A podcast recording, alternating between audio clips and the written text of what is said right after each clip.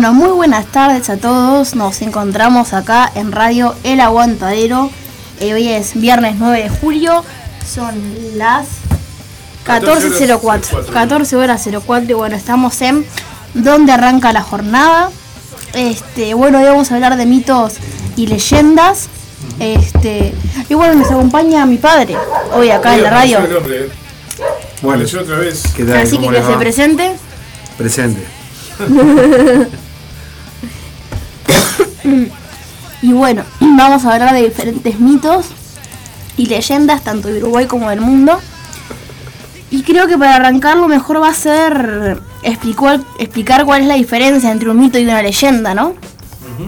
Este, que los mitos, bueno, son relatos eh, que narran hazañas de seres sobrenaturales como dioses, sirenas, monstruos, y sirven para explicar determinados hechos o fenómenos. Sin embargo, las leyendas son, eh, son sucesos este, maravillosos e imaginarios, pero que se encuadran en cierto momento histórico. Bien. O sea, por ejemplo, un mito sería, por ejemplo, eh, no sé, no, sería una leyenda. Leyenda sería, ¿no? Un mito sería, por sirena. ejemplo, mito sería, por ejemplo, todo lo que es mitología griega, Ahí va. porque son seres La fantásticos, sirena ¿no? del río Uruguay. Seres fantásticos, claro. Una leyenda es algo que, a pesar de que tiene cierto misticismo alrededor, está basado en, En un hecho real. Exacto. Así que no sé con qué podemos arrancar. Capaz que con el La leyenda de, por ejemplo, la leyenda de, de Alejandro Magno, por ejemplo, está basada en la historia de Alejandro Claro. Magno. La mitología griega habla de dioses y, y semidioses que no, no existieron. No. Claro, ellos tenían un dios para cada cosa. ¿Eh? Claro. Tenían un dios para cada Como cosa. los romanos, viste que después, de primero como primero fue más fuerte la cultura griega y los dioses griegos eran los más fuertes. Después el imperio romano se apoderó de todas las culturas y si bien permitieron cierta libertad a las naciones ocupadas para, ma- para manifestar su fe, en- con, el- con los griegos fue como que absorbieron la cultura griega y mezclaron sus creencias con la de los griegos Sí, y habían dioses romanos que eran Básicamente, equivalentes a los eran lo mismo. Es lo mismo, claro. Júpiter, Prácticamente Júpiter era Zeus. Claro. Eh, Claro, Era, que era, para los griegos era Juno, para los romanos. Neptuno era, era, Era Poseidón. era Poseidón, Poseidón. por ejemplo. Ahí va, Claro. Sí. ahí va, por ahí Hades era. ¿Cómo era Hades? El dios del infierno. A veces es el infierno, no me acuerdo cómo es en los romanos. El dios del inframundo. No me acuerdo ahora, pero bueno. Me, me, me. Afrodita era Venus. Ahí va. Pero básicamente eran lo mismo. Claro, Eran los mismos dioses. eran más o menos eran dioses y diosas que tenían más o menos las mismas, las mismas cualidades, Sí, porque- exacto. exacto. con diferentes nombres, pero más o menos las mismas, los mismos poderes. Continúa nomás, Camila, perdón que te cortamos. Bien, no, por favor. Eh, bien, vamos a arrancar con el lobizón, que es uno de los siete monstruos de la mitología guaraní. ¿Qué es el lobizón? El lobizón, eh, bueno, arranca, es el lobizón es el séptimo hijo varón o mujer de un mismo matrimonio. O sea, tienen que ser o siete hijos o siete mujeres. Y esto viene de la mitología guaraní del séptimo hijo de Tau y Querena. Se trata de una criatura mitad hombre, mitad bestia, cuya figura guarda similitudes con la leyenda europea del hombre lobo.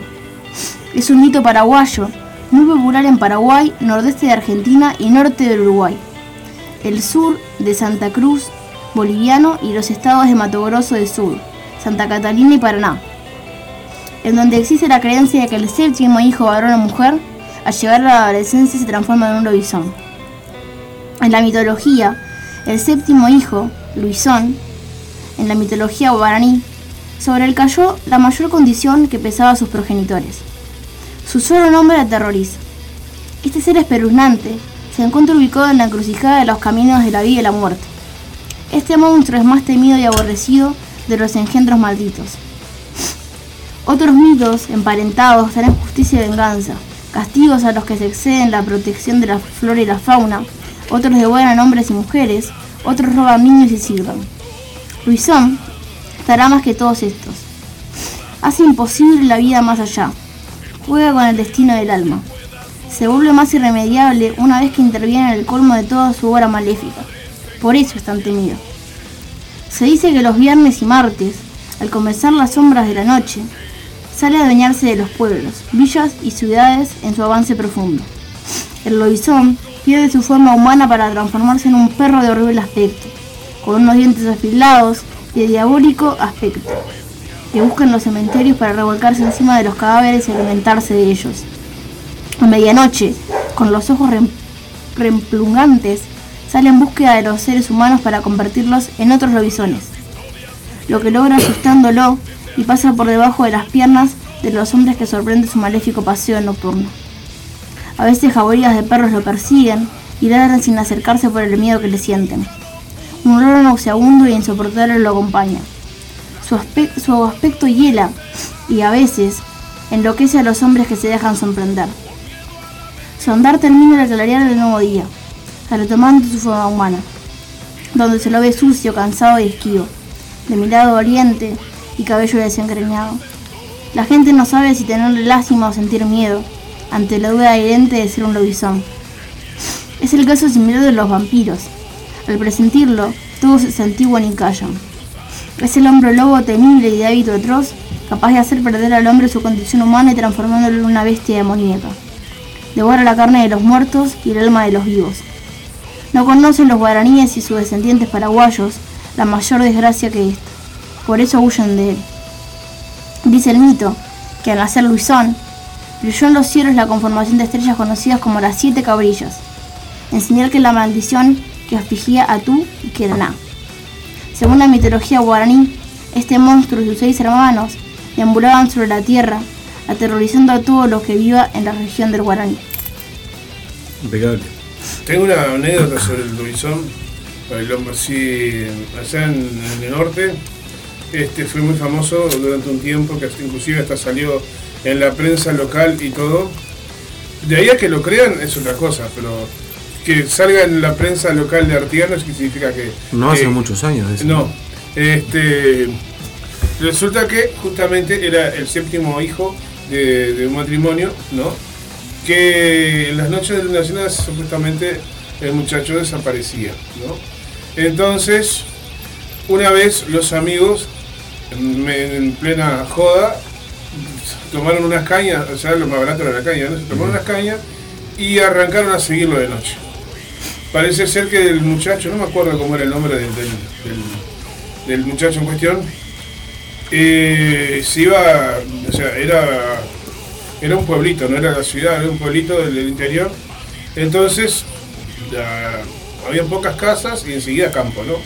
En los campos las vacas dormían en, acostadas en el pasto. Lo que hacía él, supuestamente, este, ¿cómo era? Levantaba una vaca y se empezaba a refregar donde la vaca estaba durmiendo, porque con el calor del, del cuerpo de la vaca en el pasto, en ese hueco que dejaba la vaca en el pasto, ahí se transformaba en, en lobizón, supuestamente, ¿no? Yo digo supuestamente porque yo no lo vi, yo lo leí nomás, en, en la prensa allá. Este, entonces, lo rodearon como para, para querer agarrarlo y y el tipo, claro, unos asustados, los otros con unos alcoholes arriba, lo, lo- lo- lo lle- llevaban, llevaban, no tenían nada, no tenían armas ni nada, tenían palos nomás. Entonces se le abalanzaron para tratar de agarrarlo, a ver si lo podían, si lo podían sujetar. Cuando lo, cuando lo quieren sujetar, eh, uno de los supuestos que de la, barra esa de amigos que fue a, a que los que lo siguieron, lo quiso agarrar y él lo lo mor- el- el- ya no era el amigo, era- estaba transformado, ¿no? Sí. Lo mordió, lo mordió en el brazo y tenía una, una camisa, me acuerdo porque era una camisa roja y negra de franela de cuadrito, ¿no? Este lo mordió, lo lastimó apenas, pero pero y se, y se escapó de la de la barra, se, se escapó corriendo por el campo hacia el monte y no lo vieron más esa noche. Al otro día lo, lo fueron a buscar a la casa y lo encontraron durmiendo en la casa y lo anecdótico fue que cuando, cuando él este, se despertó y, y- y- reaccionó y quiso hablar, le encontraron entre los dientes eh, retazos de la camisa del, del amigo. ¿no? Entonces eh, ahí se dieron cuenta que, que era que supuestamente era él, ¿no? Que no, no, no, no había forma de, de- de- de- de negar que era él el que se Claro. transformaba en hombre lobo, no sé. Y lo cuenta como real eso. Sí. Y, después, este, en otra, en otra, en otra jornada, en otra, en otra noche también, que lo siguieron varios atrás de él para ver la, la famosa transformación que, que tenía con la, en la costa del río Uruguay, allá arriba contra el río Uruguay, este, lo, lo- lo cercaron este, y llevaban linternas, y llevaban palas, y llevaban garrote. No, supuestamente lo, lo- lo que no lo querían matar, lo que lo querían este era atraparlo. Eh, pero, porque el problema era que no mataba el ganado, pero lo, pero lo lastimaba. O sea, de- igual, igual, igual los, animales se terminaban muriendo, ¿no? Porque destrozaba Sí, sí, sí. este, el ganado. Entonces, a los a los estancieros de la zona no le hacían ninguna gracia. Entonces estaban haciendo fila pa- pa- para, para agarrarlo. Pero lo cercaron contra la costa del río y dices, dicen que lo, lo buscaron durante toda la noche y durante toda la semana y nunca lo encontraron. Lo único que encontraron fue unos pedazos de, ropa que supuestamente era de él, que encontraron tirada en la arena del río Uruguay, o sea, como que se tiró al río. No saben si- si sobrevivió o no sobrevivió, pero de ese muchacho no se supo nunca más. Nunca nada. más hubo nada. Nunca más se supo nada. Y eso es, Eso es real. eso fue, eso es algo que pasó. ¿no? Claro. O sea, como te digo, yo no vi el lobo, no vi las no imágenes, pero eso fue un, fue un hace, no hace muchos años No hace atrás, mucho. estoy hablando, Sí, sí, eh, yo hace 23 años que estoy acá, y eso hará unos 30 años más o menos, una cosa así, no hace tanto tiempo. Sí, sí, sí, sí. Sí, sí. Este, yo recuerdo que todo el mundo hablaba de eso ya en, en- en- en mi pueblo. Este, Bueno, en realidad no sabes si fue una, si es una transformación real o, o el hombre estaba, el tipo estaba medio, medio mal del bocho, evidentemente, sí, sí, sí. y se lo creía, se lo creía tanto que llegaba Y sí, a ser casi real. Claro. O capaz Probablemente. que a veces el- ahí, ahí se de, de, de- de que hay gente que, ¿cómo se llama? Alucinaciones colectivas, ¿viste? Capaz que Sí. estaban todos en pedo o, o- y, y veían al tipo trastornado y pensaban que era un hombre lobo, andás a ver. Sí, sí. No, no, pero el tipo se transformaba. los, los- los testigos de la, de la época decían que, que se transformaba, que era una mezcla de perro con, con, con, Claro, con de feo aspecto, o sea, no era un lobo, era un, era un monstruo, era un, un animal, un, un ser que no era nada. o sea, Pero qué, qué, qué similitud que hay. Lo, lo- lo lindo ¿no? que tiene el tema es que la similitud que hay con, la, Con los lo relatos. europeo. No, y todos los relatos tienen su, su parecido. Claro, vos fíjate que la licantropía famosa, que es la sí, licantropía, se le llama a- al estudio de los, de los, de los, de los- de los lobos. No, al que a la, a la posibilidad de convertirse en lobo. O sea, el licántropo es el tipo que se convierte en Claro, lobo en Estados Unidos. claro. Pero por eso, pero está en Estados Unidos, está en México, en España. Sí. Y los, los relatos más famosos es en, la, en Transilvania, en la parte Claro. donde En- supuestamente. supuestamente Ahí está, exactamente. Y Drácula está basado en un, en un, en un rey este, rumano Un conde. que se llamaba Vlad Tepes, que era Ah, famoso, no, claro, fue- claro. Era, famoso sí, sí, porque empalaba a sus, este, a sus, eh, ¿cómo se dice? A los enemigos que derrotaba, a los, a los sobrevivientes del ejército Los prisioneros que, de guerra. que- que derrotaba, lo- los empalaba y supuestamente los, los, eh, los amontonaba cerca de las ciudades para que sus enemigos vieran a las víctimas empaladas y no volvieran a, a- a rebelarse contra él. Pero nunca se comprobó que bebiera sangre ni nada. Era un empalador. Pero en base a esa figura, después se, se creó la, la, la- el la figura del Conde Drácula, porque el Conde Drácula es un libro, o sea, Claro. es un libro, no me acuerdo el, el, el- el escritor. Brian Stoker. Ahí va. Pero está basado en la, en la vida de Vlad Tepes, el empalador Exacto. rumano. Sí, sí, sí, sí, sí. Ay, Dios.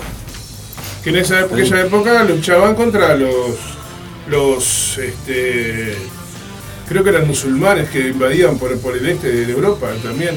Y también eran terriblemente sanguinarios, o sea, era por un lado y del otro, ¿no? Sí, sí. No habían santos. Ahora, la cantidad de películas que hay Post. sobre Hombre Lobo, ¿no? No, yo tengo un texto sobre un lobizón, capaz que lo podemos pasar ahora. Dale. El primero que te Ah, pasé. tuyo, eso es tuyo. Claro, Claro. el del lobizón. Que es un. ¿Explico? ¿Estamos, ¿Estamos al aire? Estamos al aire. Es un texto en mi canal de YouTube, que lo pueden buscar, mi canal de YouTube es Escricamitora. Eh, lo pueden buscar y tengo varios textos y, y poemas subidos ahí. Bueno, ese pertenece a un reto del que participé, que en realidad es para dibujar, es un reto que se llama Inktober, que se hace en octubre, que te dan una palabra por día. Y referido a esa palabra vos tenés que dibujar algo. Yo hace unos cuantos años que participo, pero en vez de dibujar, como no sé dibujar, escribo con esa palabra. Claro. Y bueno, esa es una de las de los retos de uno de los días que salió ese texto y habla de un lobizón, este y bueno, capaz que es un buen momento para pasarlo por acá. Sí, claro. Estamos en tema. Vamos a Después vamos a hablar un poquito de Litost, que es el pueblo ese donde donde donde ocurre el cuento, eh, que es un pueblo que yo inventé que se llama Litost, que es un pueblo imaginario donde ocurren diferentes hechos. Hay varios textos de ese pueblo en, en el canal, así que si quieren conocer más a Litost y a sus habitantes, este pueden ir a bicharlo. Bien. Bueno, vamos, vamos al archivo y ya venimos.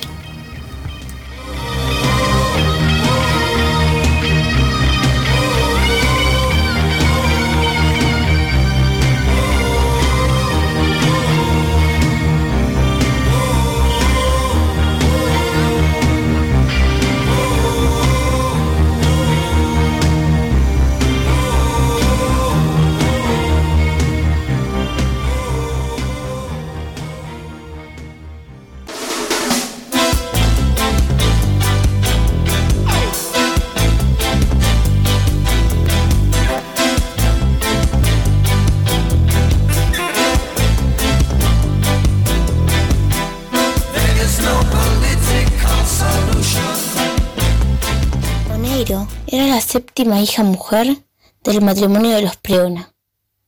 A ojos del pueblo, era una chica normal y bastante bonita.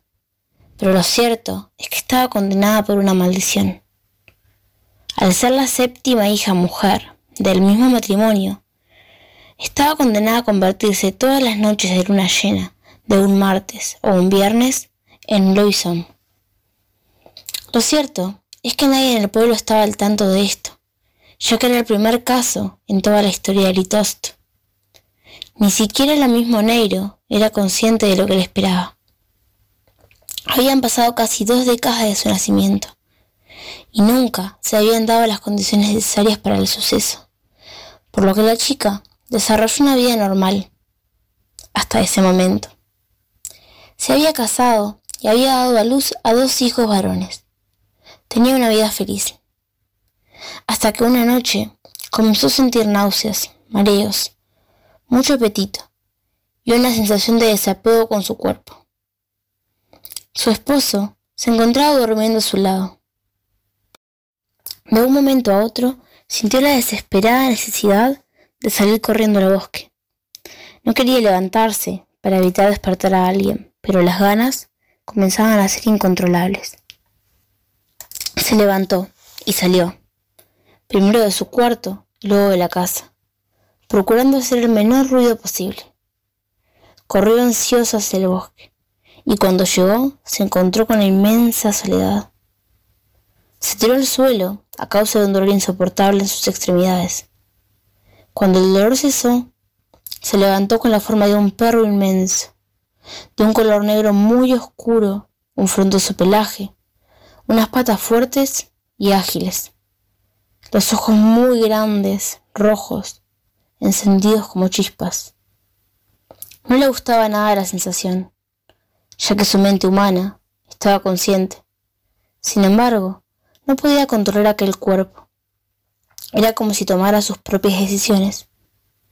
Empezó a caminar, contra su propia voluntad, hacia el lugar donde dormían su esposo y sus dos hijos. La luna estaba llena, diosa de la noche que la acompañaba en el recorrido. En el camino mató a algún que otro perro y gallo.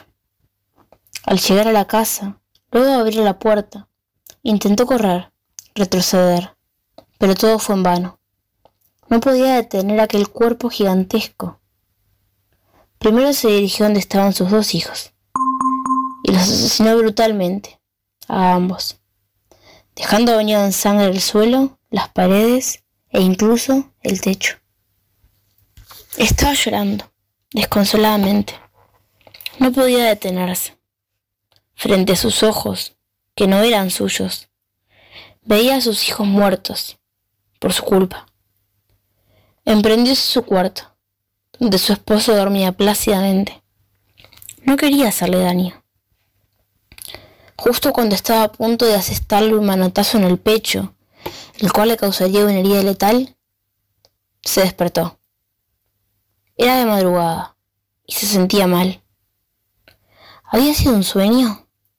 Miró los costados. Todo estaba muy ordenado. Su esposo vivo.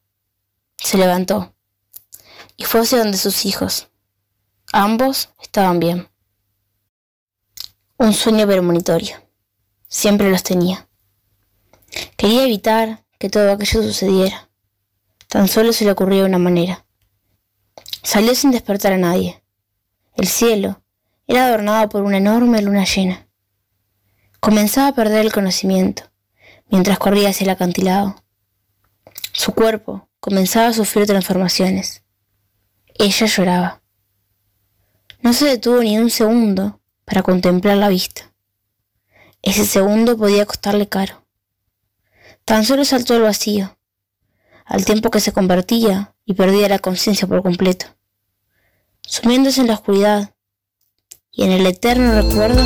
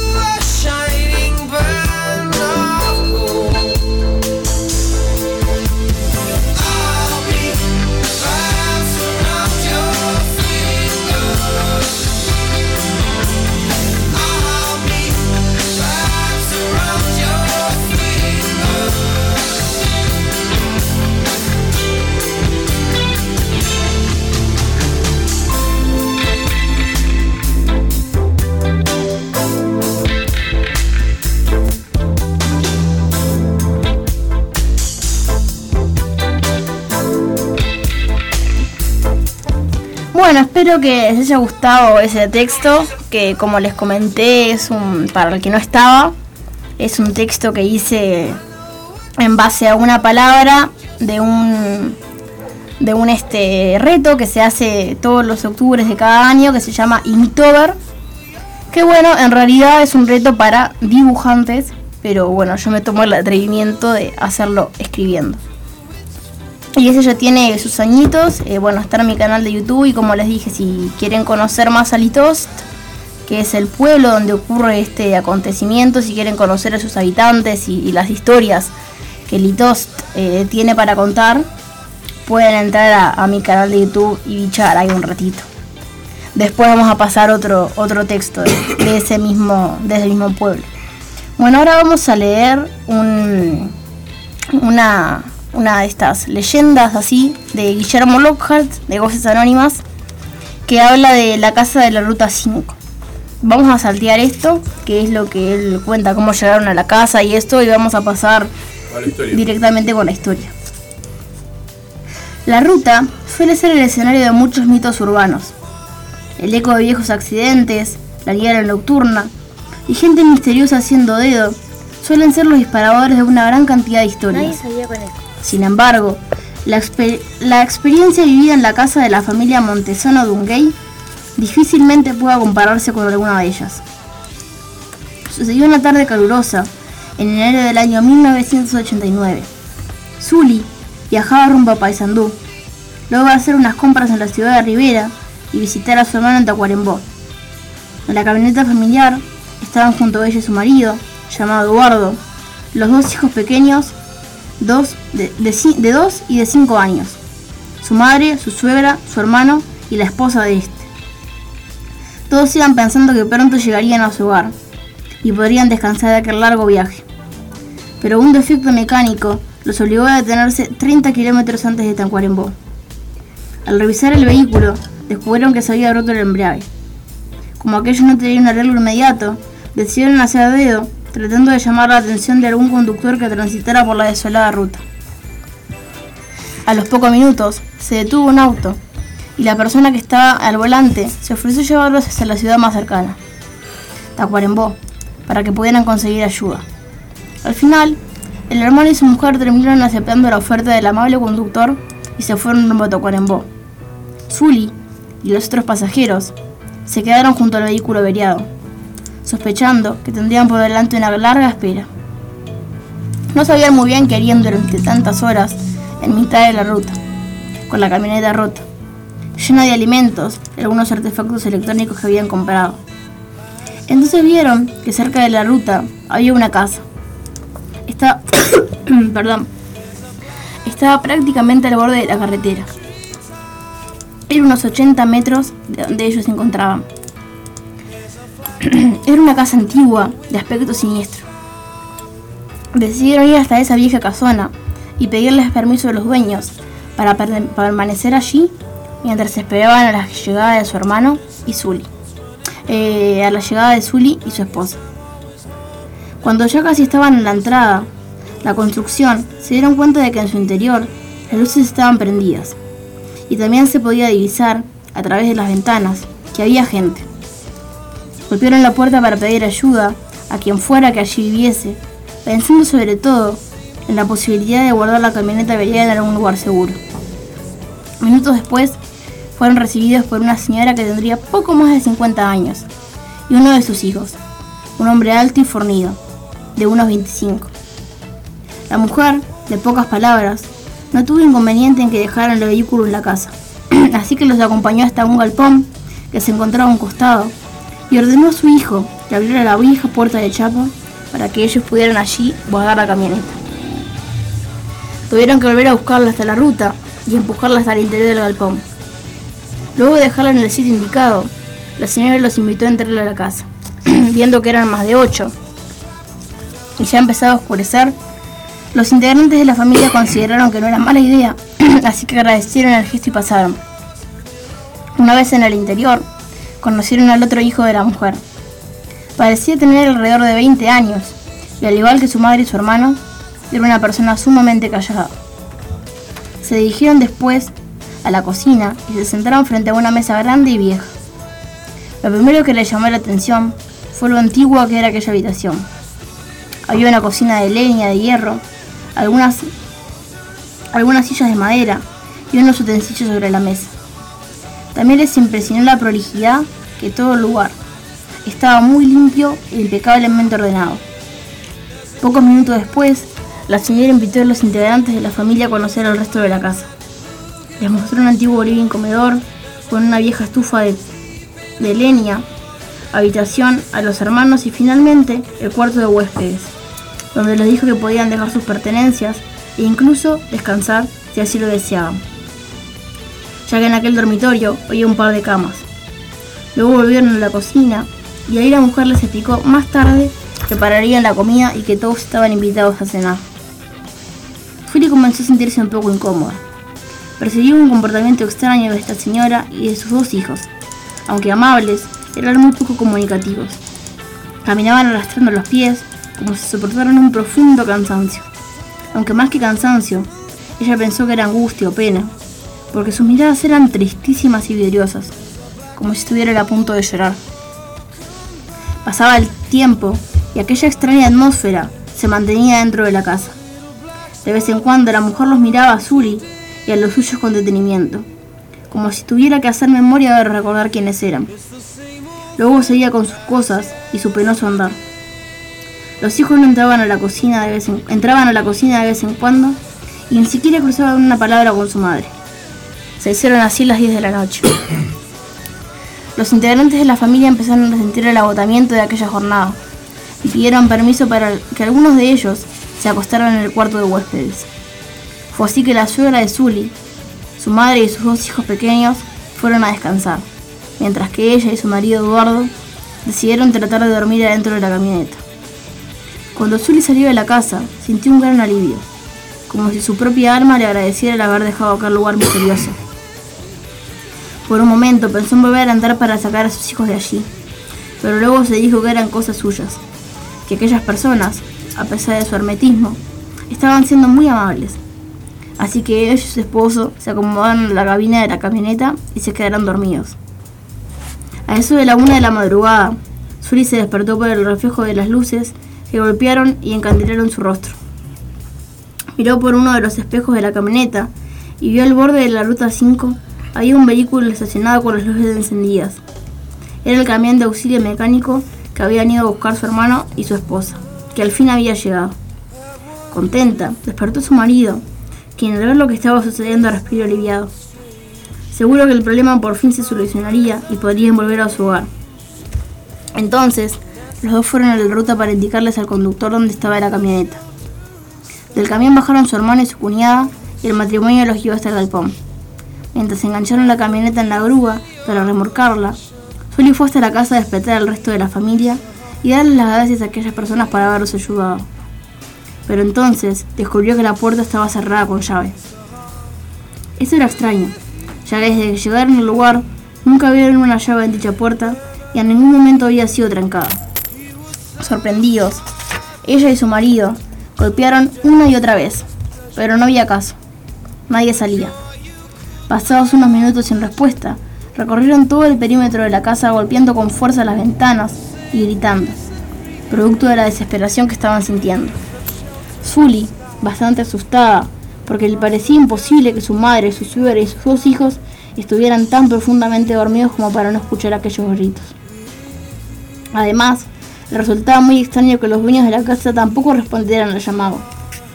De pronto escuchó que desde el interior de la casa, más precisamente al otro lado de una ventana de madera, cerrada y tapada por unas tablas, llegaban algunos sonidos. Era la ventana de habitación de los huéspedes, donde se encontraba el resto de la familia. Aquellas maderas viejas que cubrían el ventanal le impedían mirar hacia adentro. Así que Zully pegó su oído a ellas para ver si podía escuchar algo. Entonces pudo percibir las voces de sus familiares.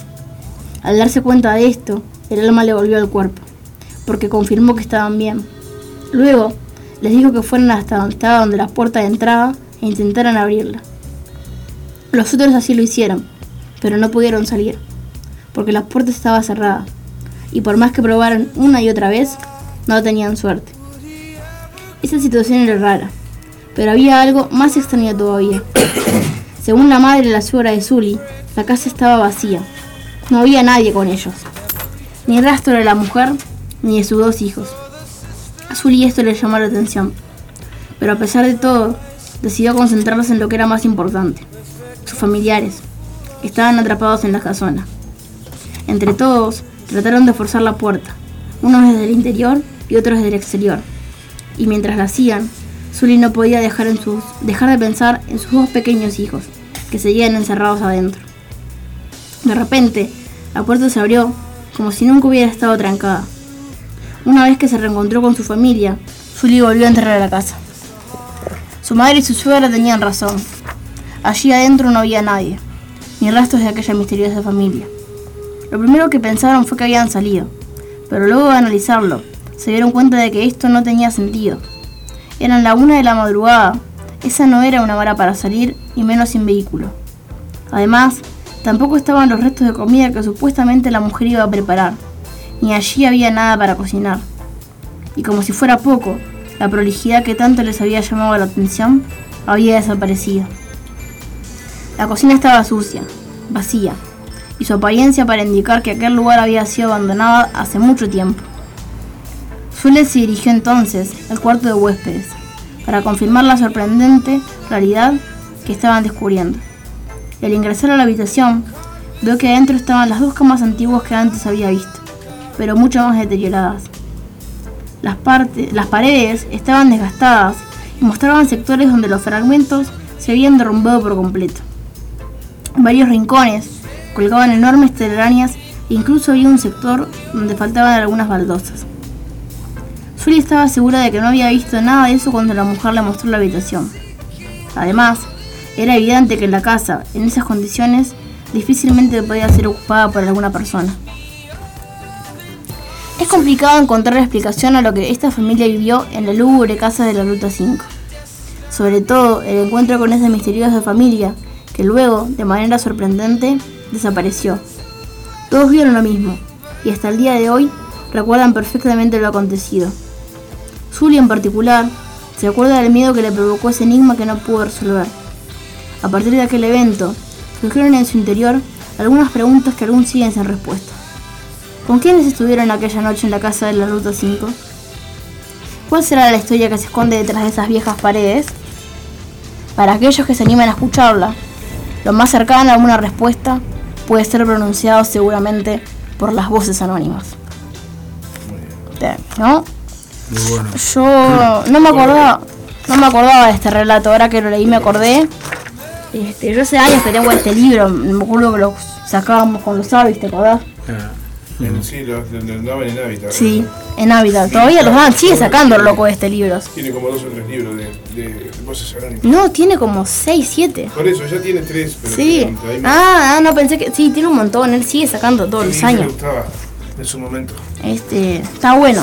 Este, es un tema muy.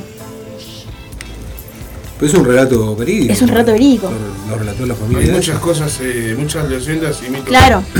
Pero digo que en- todo el tema de, de las. En De los, y el claro, interior sobre todo, ¿no? de los fantasmas y de todas estas cosas es un tema Las casas muy embrujadas, las casas con fantasmas. Bueno, la, la casa de la calle Agraciada. ¿Eh? La casa de la calle Agraciada. Ahí en Graciada y enfrente a... La mansión de la, la mansión de la degollada, le dicen. Sí, Ese, ese está interesante. Sí, eso está interesantísimo. Eso lo tengo acá, creo, a ver. El dueño era un tal doctor Arenas. Sí, y creo que tenía a la mujer encerrada o algo así. No, no. Eh, o sea, había un caso de maltrato. Pero él, él se casó con, la mujer era Mercedes Aguirre, Mercedita le decían. Y este. Y la mujer, o sea, fue un matrimonio arreglado como muchos en aquella época. Las clases altas, Sí. siempre los padres buscaban acomodar a los hijos con fulano, con mengano. Y aparentemente el amor de la vida de ella era un paradero de clase baja. Y este. ¿Qué te iba a decir? Estamos hablando del amor de la vida de ella, que era un Mercedes, panadero. estamos hablando de Mercedita. De Mercedita. El amor, de- el amor era, era un paradero. y este. Y bueno, en- aparentemente, según lo que decían los vecinos y eso, había un caso de, de maltrato. Y un día desapareció Mercedita. Mercedita Ajá. desapareció de la casa. Y con el tiempo desapareció el doctor también. Ahí va. La casa quedó abandonada. Y sigue un buen día, ahora sigue abandonada, ¿no? Pero quedó abandonada, pero en ese interín la compró un, un matrimonio joven. Que dicen que escuchaban fenómenos extraños, escuchaban voces, cosas que se movían. Y bueno, a pesar de que al principio les dio un poco de miedo, pensaron que era que serían cosas de ella, de ellos, y siguieron viviendo, se acostumbraron a ese tema. Pero un día rompen una pared para hacer una remodelación en la casa.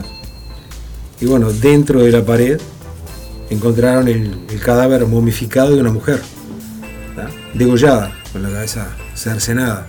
Y después se comprobó que era el cadáver de Mercedes Aguirre, de Mercedita. Ah, La pareja después de ese suceso, imagínate, se fueron. Ah, Se fueron, dejaron la casa abandonada y hoy, según los vecinos, la casa está abandonada todavía. Sí. Según los vecinos, se escuchan gritos desgarradores de noche. Ahí pensé que se escuchan gritos, sí.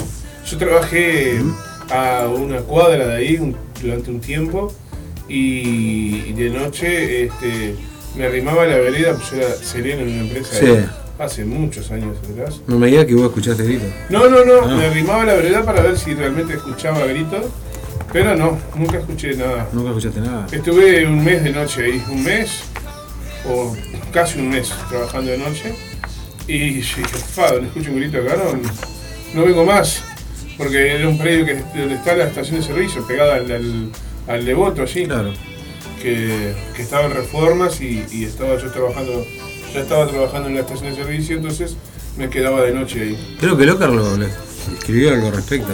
Mm, en estos libros no. En estos libros, ¿no? En este no. pero no, no, no, no, Pero, no lo, libro. pero vos hablás con los vecinos de- y Sí, te dicen sí, que sí, que, Todo que- el mundo habla sobre y, la- y- y lo más extraño del caso es que el doctor este, el doctor Arenas, se fue para España, Sí. a ir a España después. O sea, cuando desapareció después lo ubicaron en Ah, España. acá está, mira. y aparentemente empezaron a aparecer cadáveres en la misma circunstancia que apareció Mercedita, dentro de las paredes, momificados, con la garganta de Goya, eh, con la garganta Ahí en cercenada, casa, no. en España, En España. en España. ¿tá? Y se supone, esto hace muchos años, entonces se fueron perdiendo las cosas, no había internet, no había Claro. todo lo que hay ahora, ¿tá? no había información que tenemos ahora. Y aparentemente fue él que se hizo asesino serial porque los cadáveres aparecían de la misma forma que aparecía, que apareció Eso- Mercedes acá en la esa- calle esa García. información no la tenía. ¿ves? Sí. Sí, lo tiene, está, está ahí. Acá está así. ¿Está ahí? ¿Cómo se llama? La casona de la avenida Graciada. Algo, la persona de la calle García. ¿Querés leerlo? Léelo. Bueno, Eso es fue- cortito, muy sí. la- es largo. No, mirá. música antes. Es muy Sí, largo. vamos a pasar una música así dejamos a la gente descansar. Aparte tengo Pero- otro pero para ya te, leer. la- ya te conté eso. Sí, sí. Te conté el final. Leemos No sé si- el otro. Fíjate ya la del. Vamos a escuchar, eh, ya que estamos hablando hoy de si, del Lobizón, vamos a escuchar una banda de Salto que habla, que tiene una canción que se llama justamente el. Lobizón. Espectacular.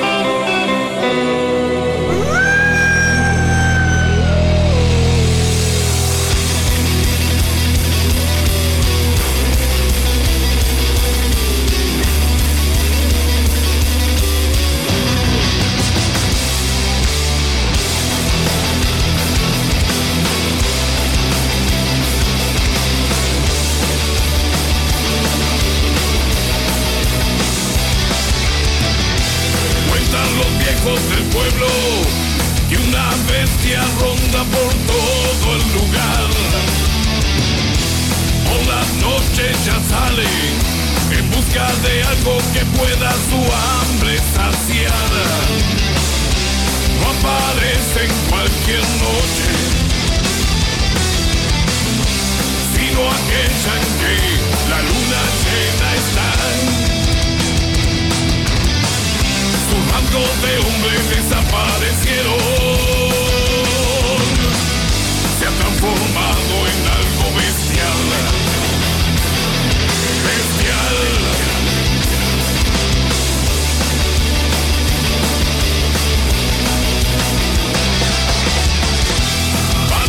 historias surgieron desde aquel día que empezó con su mal. El que ha intentado cazarla, misteriosamente nunca lo pudo encontrar. La gente del pueblo encerrada, por miedo a la bestia su puerta trancó. Y desde aquellos días, tu leyenda en los pueblos se acrecentó.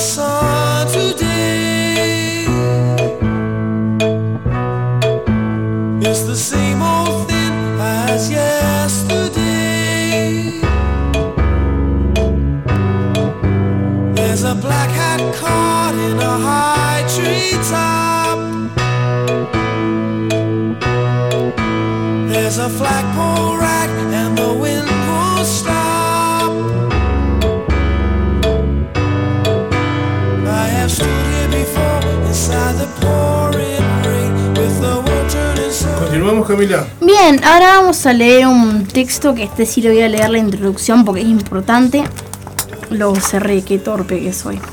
Bueno, habla de... mm, Lo tenías Básicamente marcado, sí, lo lo tenía marcado, pero pasa que tengo varios marcados.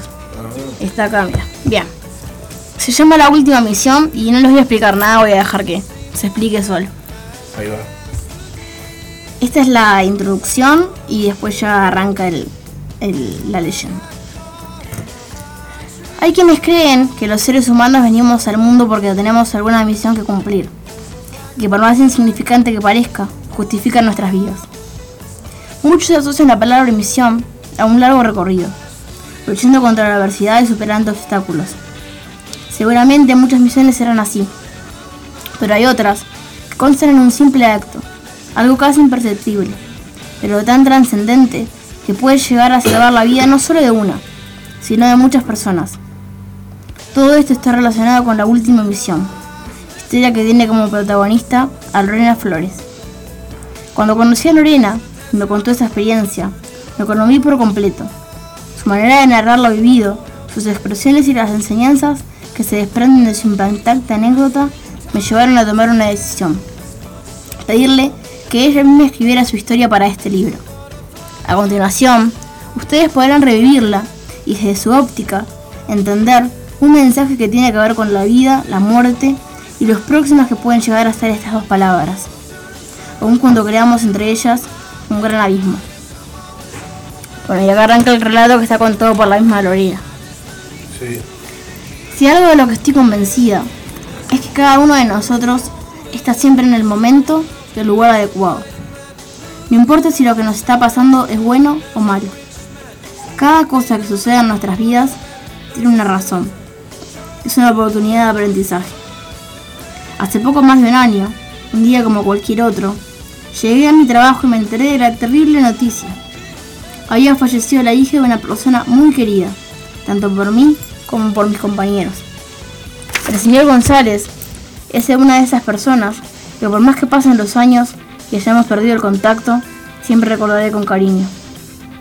Era el dueño de una de las camionetas contratadas para el transporte personal en la empresa donde yo trabajaba en aquel momento. Una de sus hijas padeció una grave enfermedad contra la que luchó hasta el último momento de su vida. Sufría de cáncer de mama y a su corta edad, este avanzó tan rápidamente que desencadenó su muerte. Ese día, mi turno se extendió y en lugar de tomar la camioneta de siempre, me fui hacia la que estaba disponible junto a otros compañeros, que tampoco viajaban habitualmente conmigo. Durante el viaje no pudimos dejar de hablar de lo triste que era la noticia. Por unanimidad, decidimos no ir directo a nuestros hogares y acompañar aunque sea con un abrazo a este padre que, con todo el dolor en el alma, le digo el último adiós de su hija. En el lugar había mucha gente. Fui la última en pasar a saludarlo. González estaba al lado de su hija inerte, acompañado por su esposa y otros familiares. Lo abracé, me emocioné junto a él y traté de transmitirle a través de mis palabras el cariño y respeto que sentía. Al momento de retirarme, inevitablemente tuve que mirar el féretro de la joven que tenía una referencia del lugar, ya que el espacio era muy reducido y no podía salir. Sin tener motivo alguno, levanté la mirada y observé su rostro. Era una mujer hermosa, madre de una niña pequeña y prisionera de una injusticia de la vida. En el momento en el que decidí seguir mi camino, algo me llamó mucho la atención.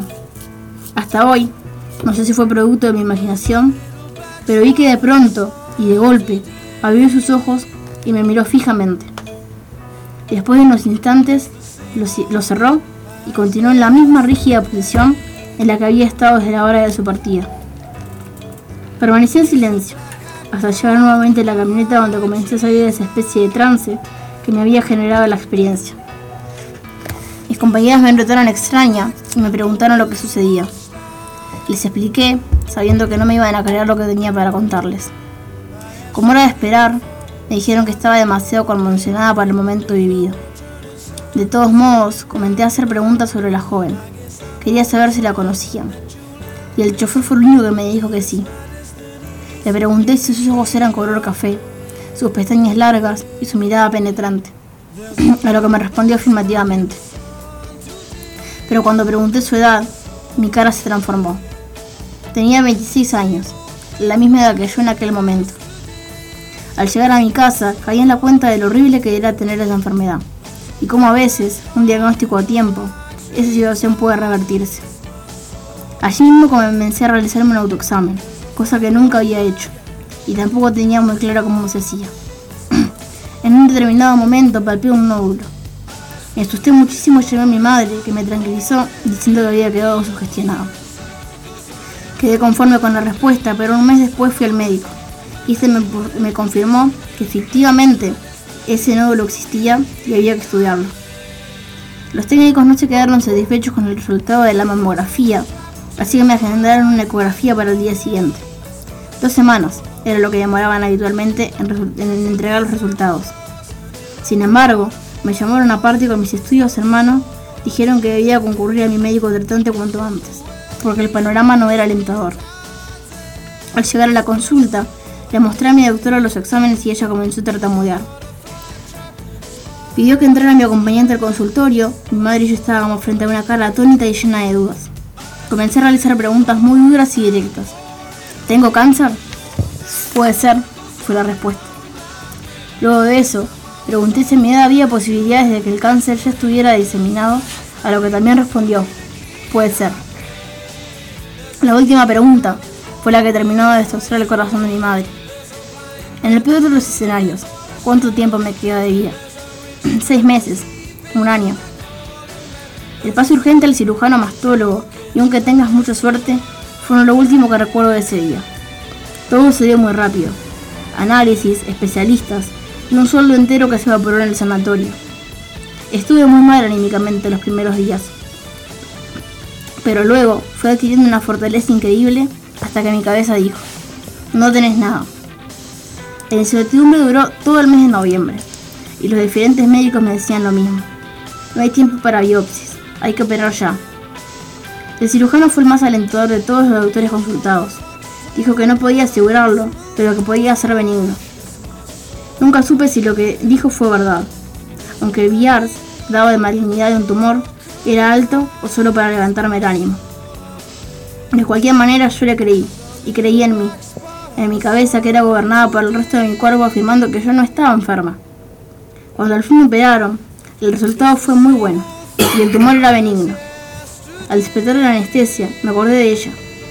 Esa hermosa joven, que a mi modo de entender la vida tuvo encomendado como última misión alertarme de lo que me pasaba y salvar mi vida. Nunca supe el nombre, y tampoco tuve el valor para contarle esa historia a su papá. Pero ese padre, hoy en día tiene un motivo más para eno- enorgullecerse de su hija. Salvó mi vida, y por eso estaré siempre agradecida. Ahí termina el relato de Lorena y habla Guillermo. Este fue el caso de Lorena, pero existen muchos otros en los que con un simple autoexamen realizado periódicamente se puede evitar un trágico desenlace. En Uruguay cada 36 horas una mujer pierde la vida a causa del cáncer de mama. Estos datos reflejan lo presente que se encuentra la enfermedad en nuestra sociedad. Tal esta historia sirva para que muchas mujeres de todas las edades tomen conciencia de que su propia vida es el tesoro más grande que tienen y que todo lo que tienen puede cambiar en un instante al otro, sin que nos demos cuenta. Existen muchas Lorenas, pero por desgracia, no todas tienen la suerte de salvar su vida de la mano de las voces anónimas. Buenazo. Increíble. Bueno, Ese fue un texto que yo leí, eh, me gustó mucho y, y quería y compartirlo todos con estamos ustedes. para algo. Todos tenemos una misión. Vos tuviste una misión importante, no sé si te acordás. Cuando Ya- lo salvé después de que me bautizaron. No. ¿Te acordás de eso? Cuando salvaste a tu hermana. Ah, cuando salió a Lucía. ¿Qué- ¿Cómo es la historia? Bueno, en casa teníamos, en, el- en la casa de los caseros allá, en ese momento no teníamos casero, y teníamos un tanque de agua de 200 litros donde depositábamos el agua que caía del, La lluvia. de la lluvia, ¿no? Y este, había un ducto ahí que, estaba, que llenaba el tanque. Y bueno, Nosotros tiramos pescadito. ¿Te acordás? Sí. ¿Viste esos pescaditos que se pescaban con una caña con imán? ¿Te acordás? Los no, los pescados que se pescaban con imán. Ah, los ¿Te de- acordás que tenía una caña que tenía Claro, la punta con una- imán? una- y la boquita de los, de unos los pescaditos de plástico. Y este, bueno, Lucía era chiquita, no sé qué edad tendría. No sé, pero yo tendría 6, 7 años. Y bueno, ella Lucía era chiquita. Tres años. Andaba jugando ahí, se, se trepó en un bloque que había. y fue a agarrar un pescadito, no sé qué fue a hacer, y de cabeza para abajo. Se cayó dentro del, del tanque. Se cayó en el tanque y no podés salir porque el tanque no es muy ancho y si te vas para el fondo, ¿con qué salís? Una gurisita de tres años, imposible. ¿Y ¿Quién le salvó Y Camila? la Camila andaba en la vuelta ahí, la vio que estaba, que estaba en la patita arriba de ella así, y la agarró de, de las patas y la sacó para afuera. Pero. Está ahogando. Increíblemente, sí, viste esas cosas, como la historia de la mujer que levantó un auto para sacar al, al- al hijo de abajo, Mm, sí. Que dicen que tenemos fuerza sobrehumana y que en determinados momentos que la necesitamos la podemos sacar. Verdad. Hay una mujer, creo que fue en España, que levantó un auto. No sé cómo hizo ella tampoco para sacarla, porque. Sí. O sea, estaba un día, el tanque tiene un metro y pico de altura, metro, metro 20, metro 30. Para sacarla para afuera. fuerza. Está que el agua aliviana un poco el peso, pero igual, la sacó para afuera como, como nada, como un papelito. Y la vez que mamá siempre cuenta que pasaron por el puente que estaba lloviendo y que no sé qué, que fue justo después de bautizarme a mí. ¿Te acordás de esa historia? Sí. Me Iba acuerdo. bendecida. Me acuerdo. Yo ahora no soy creyente, pero. Se se Pero, el ¿viste, ¿viste esas No, Se cosas? agarró un tornado. Ah, Se agarró un tornado. Está, pero, o sea, la camioneta, nos movió la camioneta, estábamos en el puente, en el puente que cruza el río Uruguay, ahí en, el- en la frontera con Argentina. Y, ¿En es- no, en Río Negro, En Río Negro. en los Fray Bentos, Puerto Unzué. Ahí va. Y este y vos sabés que nos tiró la camioneta contra la contra la empalizada que tiene ahí, golpeó, golpeó la camioneta ahí. Pero o sea, si agarraba bien la camioneta, la levantaba, íbamos todos para abajo, con camioneta y todo. Una tormenta terrible nos agarró y después nos parecimos abajo unos- de un monte de eucalipto ahí, un torrencial y piedra, de todo. Y este, bueno, está. No sé por qué ha sido que nos salvamos, porque sí. No Esas sé. cosas. Pero mamá siempre. Mamá dice que fue porque justo estaba yo bautizada. Ah, Mamá dice eso. claro. Después cada uno creerá lo que quiera creer, ¿no? Es lo que quiere creer, claro. Este, estos libros justo tienen una, una parte que se llama Creer o Reventar. Capaz que podemos leer algo de esa parte. Mirá, Creer o Reventar dice acá. Bueno, tiene tres. Uno que dice el, el diablo en el cementerio, la persecución de Verónica o una visita inesperada. ¿Cuál le llama más la atención? Una visita inesperada. Bueno, 203. Acá. Vamos a leer este, que son, creo que son experiencias de él. Que por eso se llama Creo Reventar, no me acuerdo. Bueno, una visita inesperada. Muchos aseguran que la telefonía celular, además de permitirnos comunicarnos con otra persona, abre las puertas hacia el más allá. Por lo que sugieren muchas leyendas urbanas, los muertos intentan establecer contacto con las personas a través de los teléfonos celulares. Muchas veces son mensajes de gente fallecida que quiere despedirse o transmitirle un mensaje a sus afectos. Voy a anotar una cosa que me tengo que acordar para comentar después, porque si no me olvido de lo que tengo que comentar y, y está bueno. También cuentan que hay otra llamada que nadie desearía recibir, la llamada de la muerte. Esa llamada anuncia a la persona la fecha en la que va a morir. Esta también es una de las historias más impactantes de la cuarta temporada de Voces Anónimas. Y precisamente, mientras trabajábamos en ese capítulo, ocurrió algo muy extraño relacionado con la historia y con una visita inesperada. Eran las 7 de la tarde y la noche ya se había apoderado de la ciudad. En la oficina solo estábamos Diego Ponce de León y yo. Aquel día, editábamos una de las leyendas más escalofriantes de la cuarta temporada, La llamada de la muerte.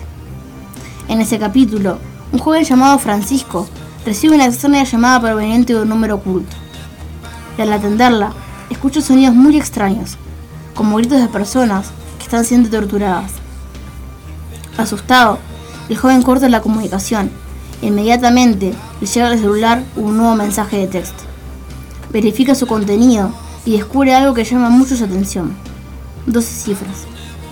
Queda muy confundido con todo eso, así que busca información y descubre la popular leyenda que se le da al título del episodio. Se entera que esas 12 cifras correspondían a la fecha exacta del año de su muerte. El año, el mes, el día y la hora, que supuestamente la muerte vendría a buscarlo. En ese caso, ocurrió en 2008, el mensaje que Francisco recibió contenía las siguientes cifras. 0508 2008 1948. O sea, 5 de agosto del año 2008 a las 19.48. Si todo lo que se cuenta sobre esa leyenda es cierto, moriría. Finalmente, Francisco descubrió una manera de esquivar a la muerte. Debía reenviar ese mensaje con 12 cifras a cualquier número.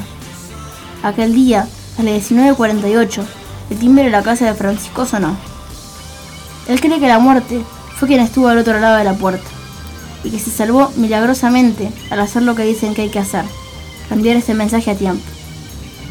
Volvi- volviendo a nuestra experiencia, aquella tarde, tanto Diego como yo estábamos compenetrados con ese capítulo y disfrutábamos de editar una historia sumamente interesante desde nuestro punto de vista.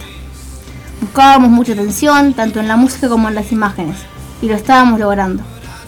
Nos encontrábamos trabajando en una parte muy importante de la historia, un momento decisivo, cuando de golpe suena el timbre de la oficina. Nos miramos y nos preguntamos quién sería. Ya más de las 7 de la tarde y a esa hora era muy difícil que alguien nos visitara. Además, ese alguien no había sido anunciado por la portería del edificio. Me levanté para ir a atender y un poco sugestionado por esta historia, le presté atención a un detalle que jamás le había dado importancia. Si bien el timbre de la puerta había sonado porque lo habíamos escuchado los dos, el timbre del palier, que siempre se activa cuando alguien se para al otro lado de la puerta, no se había prendido. Me di cuenta de esto al mirar el espacio que se queda entre el borde influido de la puerta y el piso. Me acerqué la puerta lentamente y miré por el visor. Lo único que fui fue oscuridad. Entonces me pregunté si alguien... Y entonces pregunté si había alguien y nadie me contestó. Un poco preocupado, volví a la isla de diversión con mi compañero Diego y extrañado le conté lo que había pasado. Mientras le contaba lo sucedido, volvió a sonar el timbre. Esta vez fuimos los dos hasta la puerta de entrada y de nuevo sucedió lo mismo. La luz no se había prendido. Pensamos que era imposible que alguien estuviera ahí tocando timbre sin que se prendiera la luz, a no ser que estuviera la lámpara rota o que hubiera algún tipo de falla eléctrica. Nos acercamos, miré una vez más por la mirilla y otra vez lo mismo. Volví a preguntar si había alguien ahí y nadie respondió del otro lado. Diego, que estaba igual o más integrado que yo, me dijo que la abriera. Lentamente tomé el pestillo y abrió la puerta con los nervios a flor de piel. Del otro lado nos topamos con la oscuridad, pero en mi caso pude sentir que había algo dentro de esa ne- negrura. Me asomé un poco y para nuestra sorpresa, al avanzar unos centímetros, la luz se prendió. Diego y yo estábamos completamente desconcertados con lo que había sucedido. Lo mismo había pasado en la historia de la llamada de la muerte, y eso nos puso en estado de alerta. Continuamos editando unos minutos más y Diego se fue. Yo, por mi lado, me quedé pensando en esto, y en que no creo en las casualidades, y evidentemente esto, se, esto estaba conectado con la famosa llamada de la muerte. Instantes después, suena mi celular. Mil cosas se me vinieron en la cabeza. Y lo último que quería ver era que me estaba llamando. Pero la curiosidad me ganó. Miré la pantalla de su celular. Era Diego. Atiendo y escucho que me dice. Sorprendido, se había dado cuenta de lo que nos pasó por alto a los dos. En la oficina, me dijo que él se fue a las 20 horas y que el timbre sonó unos minutos antes. Yo quedé de lado al atar los cabos. En el capítulo, la llamada de la muerte, Este le avisó a Francisco que pasaría a las 19.48. Y luego, a esa hora sonó el timbre de su casa. Del mismo modo que nosotros estábamos asistiendo a este episodio, escuchamos el timbre. Y según nuestros cálculos, el timbre de la oficina sonó a la misma hora. Tal vez fue casualidad o causalidad. Tal vez una llamada de la muerte a las voces anónimas. La parca. La parca. La parca. La llamada de la parca. Sí. ¿Conoces a Joe Black? ¿La viste esa? ¿Mm? Está fabulosa. Está muy buena. Bueno, capaz que podemos pasar uno de los textos de YouTube o ponemos un poco de música para relajar el ambiente. Vamos a poner un poco de Un música. poquito de música. Vamos a escuchar, eh, ya que estamos en una, una tarde un poco oscura, vamos a escuchar Hotel Be- Bella Muerte. Soy yo, la banda de Leo. Y ya venimos. Personalmente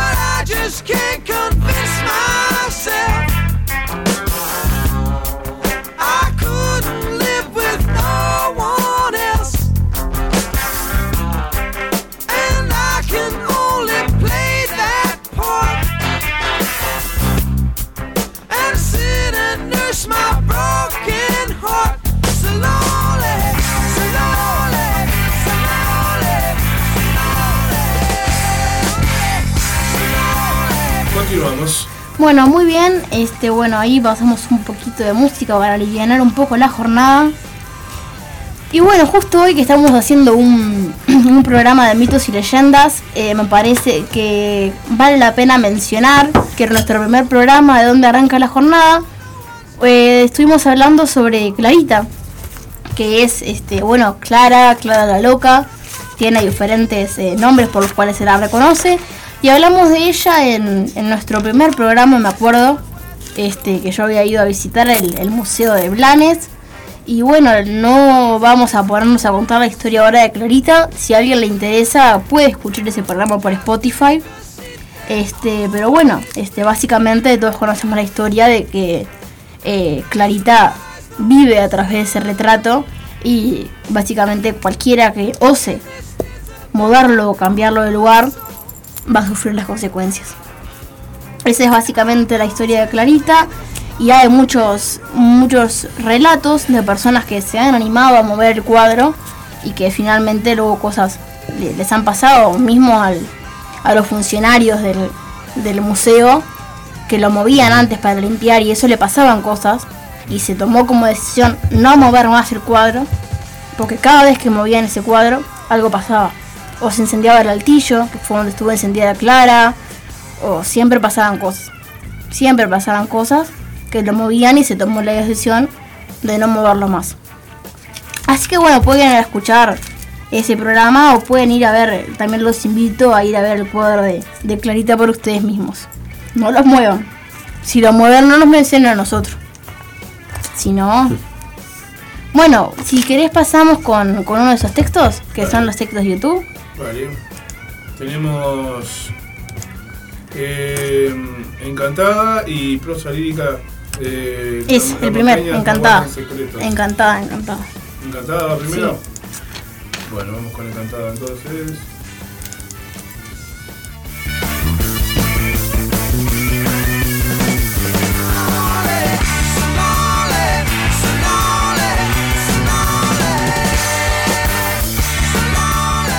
Nadie sabía con exactitud cuántos años tenía, ni desde cuándo había estado en el pueblo.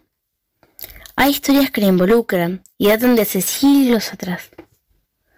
Realmente, nadie sabe hasta qué punto es real y hasta qué punto una invención. Siquiera se tiene la certeza de que haya existido alguna vez. Pero lo cierto es que todos y cada uno de los habitantes del pueblo le temen, aunque en algunas situaciones la buscan. Muchos afirman haberla visto al menos una vez. Algunos otros relatan que los visitan sueños. Algunos, muy pocos, niegan rotundamente su existencia. Nadie conoce la verdad, aunque se dice que siempre merodea por las calles cuando ocurre algún acontecimiento importante, como un nacimiento o fallecimiento. Lo más extraño es que ninguna de las descripciones que se tienen sobre ella coinciden en algo. Se dice que puede tomar distintas formas para pasar desapercibida, y que por ese motivo nunca puede ser detectada, ni puedes saber si te está observando en determinado momento. Eternum. Así se llamaba, o al menos con ese nombre se referían a ella los habitantes del pueblo. Podía realizar milagros. Algunos, quienes habían padecido graves enfermedades, aseguraban haberse curado gracias a ella, pero no eran tomados muy en serio. Ella adoraba llevar como velo el misterio y todas las preguntas e incertidumbre que causaba su existencia en los habitantes del pueblo. No se trataba ni más ni menos que de una bruja, que había vivido por tantos años que ella misma había perdido la cuenta. Había visto pasar cientos y cientos de años frente a sus ojos, muchas personas. Había sido testigo de cada vez que Litos caía y volvía a reconstruirse. Había ayudado a tantas personas. Había leído y releído muchísimas veces todos los libros de la biblioteca de Litost. Conoció el odio y el amor, la valentía y el temor, la compasión, la rabia y la ternura. Había vivido y disfrutado mucho, pero ahora solo anhelaba morir. Ya estaba aburrida y cansada de ver pasar el tiempo, de despertarse cada mañana e irse a dormir por la noche. Deseaba poder dormir eternamente y no ver la luz del sol nunca más. Por más de haberse intentado matar mil veces, no podía quitarse la vida. Por más que se ahogara, se tirara de un barranco o se cortara la cabeza, al otro día volvía a estar viva. Y era a causa de una maldición, por la cual había sido condenada. Por motivo de romper el juramento de las brujas, al haber quedado embarazada y dar luz a un niño, el cual falleció al tercer día de llegar al mundo. La única manera de romper la maldición y liberar su alma era dar otra cambio.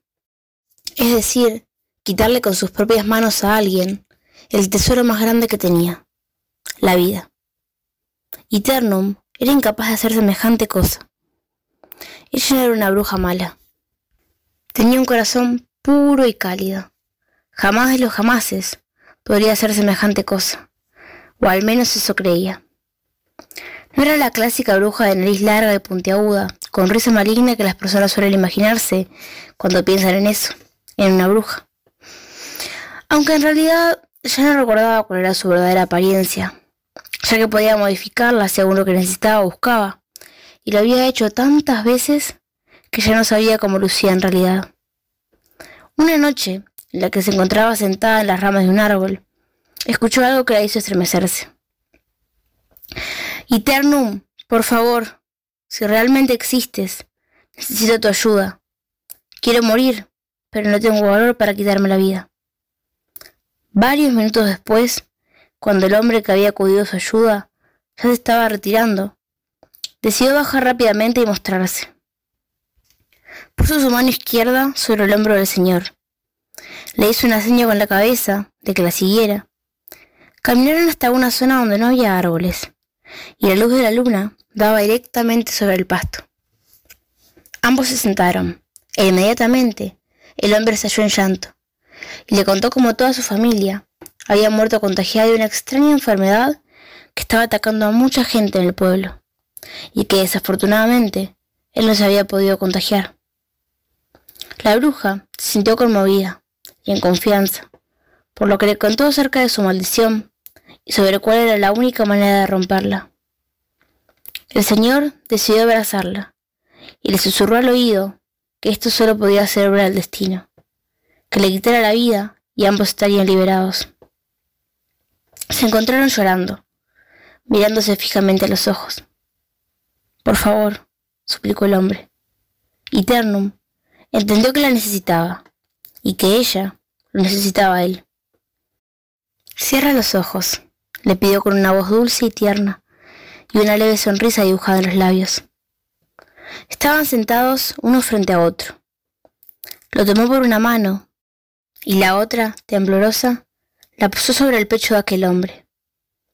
Tuvo que aplicar, por primera y única vez en su vida, la magia oscura que había aprendido, y con un movimiento ágil arrancó el alma del cuerpo de ese hombre, que instantes después cayó inerte. Y Terum se mordió los labios, y con los ojos hechos cascada se recostó al lado del cuerpo, ya sin vida de aquel hombre, que acababa de conocer. Cerró los ojos y se entregó al sueño sin fin que tanto había anhelado. Partieron juntas esa noche, dos almas que con apenas conocerse prescindían la una de la otra, y se alejaron lentamente hasta perderse en la profunda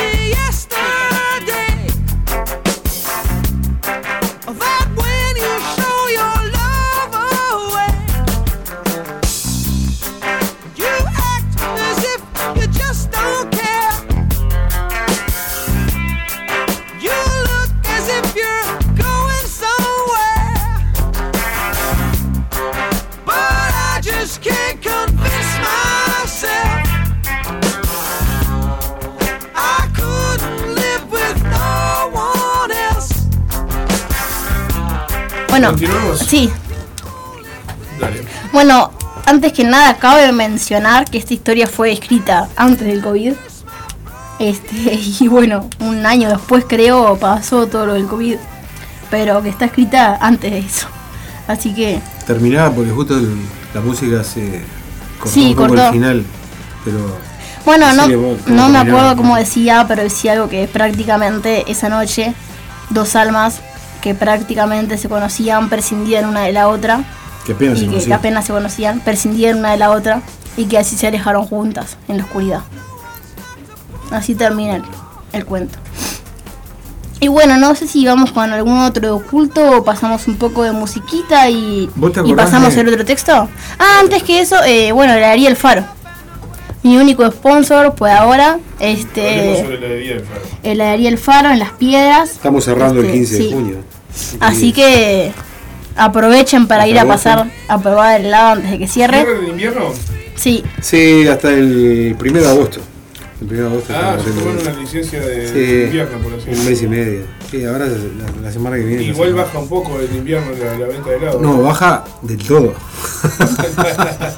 No un poco, baja totalmente. Baja totalmente. Sí, sí, Son poco los valientes que van a comer helado con, con, con, con frío. muy poco. Prácticamente nada. Y bueno, hay que aprovechar para descansar. Claro, claro. Necesitas- familia. Claro, claro, necesitas tener un poco de. Bueno, pero ahora en la heladería del Faro, ¿qué, qué, qué horario está funcionando? No, ahora estamos haciendo horario corto. Desde las 11 de la mañana hasta las 7 de la tarde. Ah, bien. 7 de la noche ¿De ya, hasta porque es de la noche. ¿Hasta hora? Sí, en verano sí, a veces sábado hasta las 2 de la mañana. Ah, bien. Hasta que haya gente. Hasta que, que, las ve- que las velas salgan. Hasta que haya gente entrando, Y sí. estamos abiertos. Este, pero ya te digo, como todo el mundo tiene licencia, ¿viste? Nosotros tenemos que tener alguna licencia. ¿Los, hela- lo- lo- lo- ¿Los sabores los fabrican ustedes? Sí, sí. ¿Algún, al- algún, al- al- algún señor acá que- presente. ¿Algún sabor que sea especial de la casa así que, que la gente le encante? Banana Split. Banana split. Banana Split es muy. Muy Es pedido. la mejor, sin duda, de allá, según dice la gente, ¿no? No, Sí. no lo voy a decir yo. Pero ya lo estoy diciendo igual. Y bueno, si no te tiene fe. ah, el dulce de leche granizado también. chocolate suizo. Chocolate suizo, mascarpone, hay muchos sabores buenos. Frutos del bosque, hay muchos sabores buenos. Mango, maracuyá, son las frutas más exóticas que tenemos. Pero digo, ya ahora, viste, hablar de helado es como que en esta época, más con el frío polar que se viene ahora. Sí. es Bueno, como- eso, eso, gente. Del 11 al 15 va a haber una hora polar. Así que abríguense. Del 11 al 15 va la polar. 11 de ahora, de, Sí. de- o sea, del pasado mañana al 15 va No, a partir de mañana polar. ya empieza. Sí, Sí, sí. Ya hoy ya se sintió que está empezando a bajar un poquito la Sí, sí, temperatura. va a bajar mucho, Y drásticamente. no llovió casi nada al final, que supuestamente venía nada. tormenta tormenta. Nada. Yo salí de mañana con unas gotas. Gotas, gotas. Me agarraron más gotas, pero no lluvia, lluvia no. Dice que en algunos lados de Montevideo y zona metropolitana llovió fuerte, pero muy poco tiempo. Pero yo no, yo la, la lluvia fuerte nunca la llegué a ver ahí en medio. Sin embargo, y sí, bueno, nos estamos quedando sin agua. Ojo al gole. Y sí, Otro tema para tratar. pasé hace una semana atrás por allá por la represa, por la represa Canelones, y eso ahí es un desierto. Está seco. Está seco, yo nunca había visto, nunca pensé que podría llegar a ver eso seco. Paso ahí. Eh, sí, es horrible. Vamos con un poco de música antes de continuar con la lectura, ¿te parece? claro. Vamos a escuchar eh, algo nacional, vamos a escuchar Piso 2, son estos tiempos.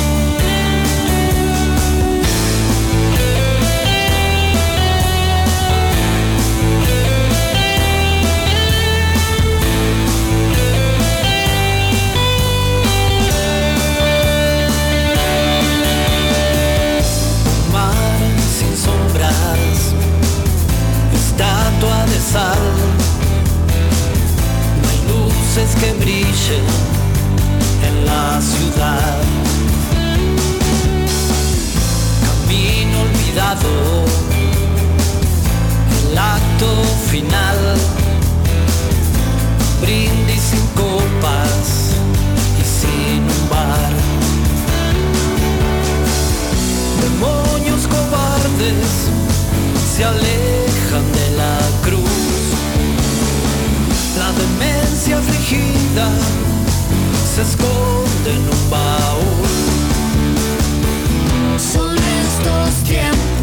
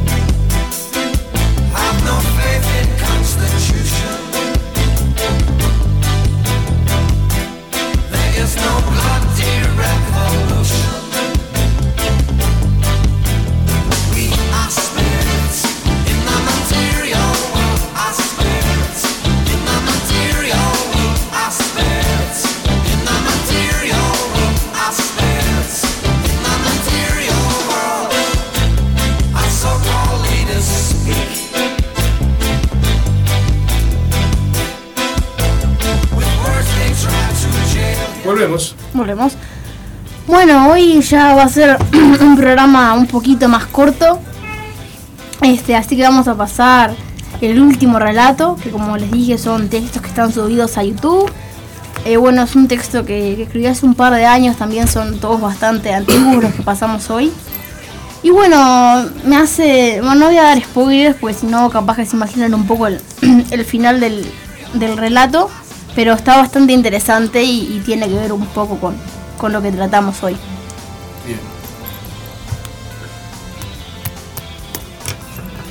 Dale, ¿Lo ¿verdad? Ah, sí, yo me quedé callada. Ya estamos, ya estamos. Bien. Esto, ¿Cómo se llama esto? Las montañas no guardan guardan secretos. Ahí va. De la sala de estar, no hacía más que acumular mugre de los últimos meses. Las habitaciones estaban vacías y en cada rincón había un silencio sepulcral. Sobre la mesa de la cocina descansaban dos platos, vacíos, como si hubiesen sido preparados para comer, mas nunca llegaba el momento de usarlos. Los tenedores, cuchillos y cucharas, todo estaba en su lugar correspondiente aparentemente sin uso. En la pared, un reloj que parecía bastante antiguo, pero sin embargo era nuevo con un estilo vintage. Posaba dormido. Sus manecillas habían dejado de moverse tiempo atrás. Es como detener el tiempo, solía decir cuando alguien le preguntaba el motivo de conservar un reloj defectuoso. Aunque a decir verdad, Rara vez se cruzaba con alguien a excepción de algún viajero solitario que se quedaba a pasar la noche. La casita estaba bastante alejada de todo, en una pequeña montaña que regalaba vistas al mar. Antiguamente era de los padres de ella, pero cuando fallecieron quedó en su herencia. Normalmente la usaban para veranear, pero este último tiempo estaba viviendo allí casi que de manera permanente. Aparte del reloj disfuncional, no tenía ningún aparato electrónico más, ni heladera, ni televisión. Nos gusta desconectarnos del mundo, respondían ambos tiempo atrás. Aquellos viajeros que se quedaban por las noches siempre contaban que él actuaba muy extraño. Hablaba solo y siempre hacía comida de más. Era distante y por las noches se pasaba horas mirando el cielo como buscando una respuesta. Pero era un hombre amable de todos modos y brindaba ayuda a aquellos que solicitaban alojamiento. A veces soñaba cosas extrañas. Se veía él mismo con las manos ensangrentadas y se levantaba llorando. Todas las madrugadas salía de la cama preparaba dos tazas de té. Y se la pasaba horas recitando de memoria poesías de amor. Ella, que solo le hablaba a él, lo halagaba con palabras hermosas, pero sin embargo dejaba su taza de té siempre llena. Él a veces se olvidaba de las cosas. Creía recordar que a su padre e incluso a su abuelo le había pasado lo mismo. Aunque en el pasado ella solía decirle que no era más que memoria selectiva. Él tenía miedo. Tenía miedo de despertarse un día y olvidarse de quién era, de lo que había hecho, de lo que había vivido, y lloraba desconsoladamente en brazos de su esposo. Ella estaba ausente, lejana.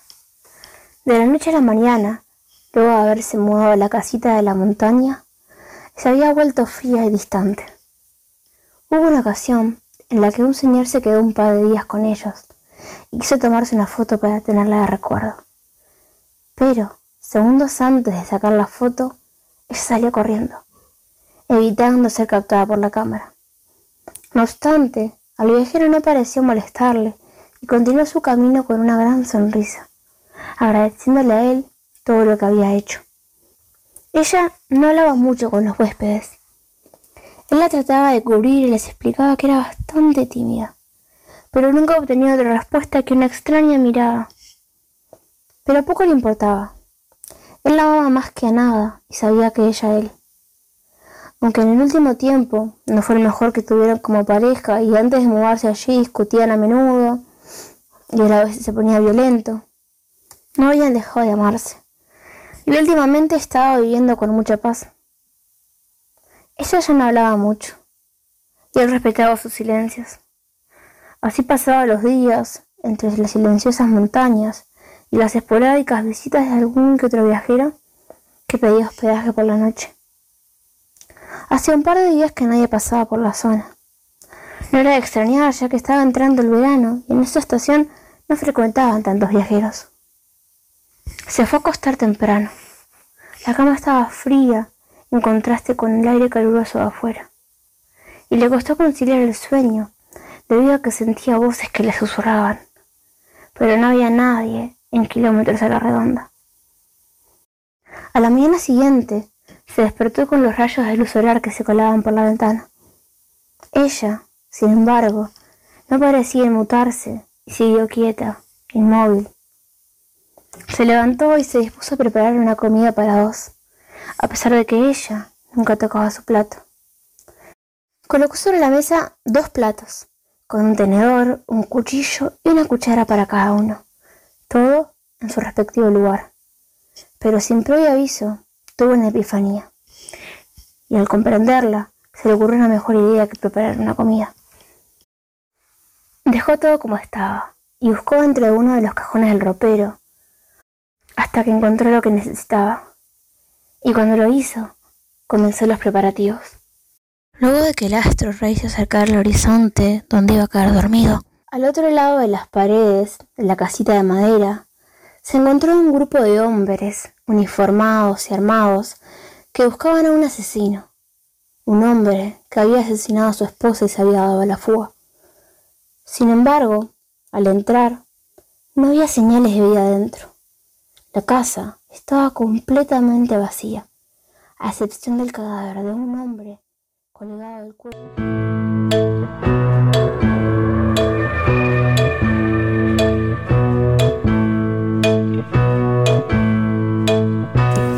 Bueno, eh, se cortó, no sé, después para la próxima vamos a tener arreglado eso. Sí. Pero bueno, termina en que ellos, los policías, entran a la casa y encuentran al hombre colgado del cuello y la mujer nunca había existido, nunca había estado ahí.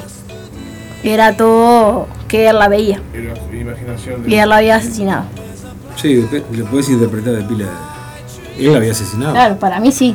Bueno, pero claro, bueno, bueno, vos sos la autora. Claro. ese- pero digo, que puede interpretar a alguien de, de afuera. yo Sí, interpreto obvio. que- Diferente, claro. claro, yo interpreto así, que, que, que existió en algún momento la mujer. Sí, claro, era su esposa. Claro. Y ella mató no, y vivía claro. con su recuerdo. Claro. Claro. Eso es lo que, sí, lo que interpreto yo, de repente otros interpretan otra cosa. O sea, tuviste mal en decir lo que vos interpretabas. Eso no- Claro, bueno, ¿querés leer algo de lo que tenés ahí para terminar? No, yo tengo algunas. Él fue comentando igual, mientras fuimos hablando fue comentando cosas. Tengo algunas. Las sirenas, contá de las sirenas. Que eso está bueno, yo no lo conocía. Tengo el Hotel Concordia acá, que esto es bastante conocido. A grandes rasgos, o sea, ¿Tú qué ya no, ya no tenemos tiempo de. Sí, donde estuvo, alo- estuvo alojado Gardel, que ahora es un museo. El- en 1933 se hospedó Gardel ahí y quedó enamorado del lugar. Sí. El tipo, inclusive cuando se fue, dejó traje, sombrero, dejó una guitarra, quedó y, el dueño dejó todo tal cual, tal cual lo dejó Gardel. ¿tá? Ahora se puede, se puede visitar esto. Y este, está en Concordia, en Salto. Y fue el primer hotel que se, que se fundó acá en Uruguay. Fue el primer hotel uruguayo. ¿tá? Y este, cuando muere Gardel, a partir de que muere Gardel, se empezaron a escuchar, como la pieza estaba vacía, la habitación estaba vacía, tal cual la dejó él, dice la gente que, que se hospedaba cerca, al lado, que escuchaban ruidos, que escuchaban ruidos, que escuchaban cantar inclusive a Gardel, ah, se escuchaban pasos y voces de hombre en el interior. Y la gente que, que trabajaba ahí, los empleados, decían que desde afuera, ¿tá? desde la visual de ellos, a través de, la- de los vidrios y la reja, lograban ver una silueta de hombre sentada a los pies de la cama así, Y entraban, evidentemente, cada vez que lo veían, entraban a ver qué, qué había adentro y no veían absolutamente a nadie. Entonces estaba vacía tal cual había quedado. Y, este, y eso se puede comprobar porque inclusive hay gente que todavía lo, lo puede estar contando, ¿no? Evidentemente por, por cuento de sus padres o sus abuelos o Sí. sus tíos, porque esto fue, fíjate que no me acuerdo en qué año murió Gardel, pero, Pero capaz que sigue estando ahí el espíritu. 37, ¿eh? Puede seguir estando ahí el espíritu. bueno, ¿Está abierto los derece? ¿Se puede ir? sí. Bueno, Es un- los no te digo que invitamos está como, está que como vayan. museo en, en Concordia esto. Vayan y después nos cuentan. claro. No, pero en serio, es, una, es, es otro de los mitos de los mitos que hay acá en el Ese hotel sigue, sigue, sigue abierto todavía. este, Creo sigue que sí. funcionando. Creo que sí, que sigue funcionando. Sí. Lo que es la, la habitación donde. donde Está, está, está, como incambiada. incambiada. O sea, está como en Como la, la década de Joven. 30, Como la, la en museo. Exactamente. Y este, Con las reliquias de Gardel, ¿no? exacto. Con, o sea, la- en aquel entonces era un traje. con las cosas un traje de uso eh, diario que ahora es. Pero él lo dejó exclusivo, lo, lo dejó porque quedó enamorado, encantado Una guitarra criolla y Claro. qué otras pertenencias más del, mago. justamente. Traje, zapato, Eso. corbata, camisa. Dejó todas las cosas de él. Claro. Y este, bueno, esa es una de las leyendas acá en Uruguay. Y después tenés el, el túnel de 8 de octubre. El mendigo del túnel de 8 de Sí, octubre. no sabes que ¿Esa la escuchaste no, eh? Yo la. Me la contaron y me fui al túnel de 8 de octubre en moto y dije, ay, si llega a ver el mendigo acá. Yo, para. Para como es este. Para colmo de males, yo. No quiero hacerlo larga, porque en realidad queríamos este, redondear, pero Sí, no yo te tengo que contar una experiencia. si les cuento a ustedes, lo voy a contar a la audiencia. Sí. Exacto. Pero hace unos años atrás, hablando del mendigo, del mendigo de 8 de octubre, el mendigo del túnel, yo, vi el- yo vi otra cosa en la ruta. Hace unos años atrás, yo, después este, de separarme de la madre de mis hijas, empecé a salir con una chica que era de la ciudad de Pando. Que en aquel entonces yo andaba mucho en moto, pertenecía a un motogrupo, y ella también estaba en ese motogrupo, entonces los dos teníamos moto, cada uno tenía su moto, a ella le encantaba viajar en moto, a mí también. Eh, pero bueno, ella tenía, estudiaba y trabajaba, yo tenía muchas horas de trabajo, entonces el único tiempo que teníamos para estar juntos era los fines de semana que yo no estaba con mi hija, ¿no? Eh, bueno, en fin, ¿de a qué voy con esto? Que yo iba los viernes a, buscarla a Pando y nos veníamos juntos, cada uno en su moto, y ella pasaba el fin de semana acá, en acá en Montevideo conmigo, ¿no? Entonces, como todos los viernes, eh, la esperé que volviera del liceo nocturno en la casa con su madre, tomando unos mates ahí con la, la que era mi suegra en ese entonces. Y arrancamos, casi a la, casi a la medianoche arrancamos para Montevideo en moto. Eh, yo tenía un pequeño problema ese día particular con la luz, con la luz larga, con la, con, la luz de la moto. Entonces mm, no me andaba, la- no, no me andaba ni la, ni la larga ni la corta, me andaba solo la de posición, no me andaba la luz. Entonces le pedí a ella que fuera adelante, que tenía luz, luz este, esas que se alumbran muchísimo como es. LED, LED, sí, era, no era LED, era una que calientan mucho, que ahora no Sí, sé, sí, sí, sí. No me acuerdo, sí, Halógenas. halógenos. Este, ahora el LED es eh, brutal, ahora ya no se usa más. lo otro. No. Ahora con el LED consume menos y, y alumbra más.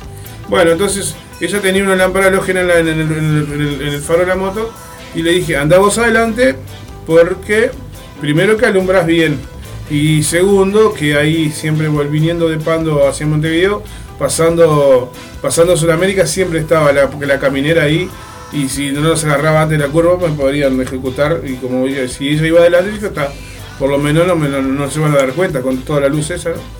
Pero bueno, la cuestión es esta. Pasamos una América y veníamos después por la perimetral hasta, hasta instrucciones y después instrucciones para acá, para este lado, ¿no? Paradójicamente vivía yo en ese entonces en este mismo barrio, pero un poco más hacia el Paso Molino en aquel entonces.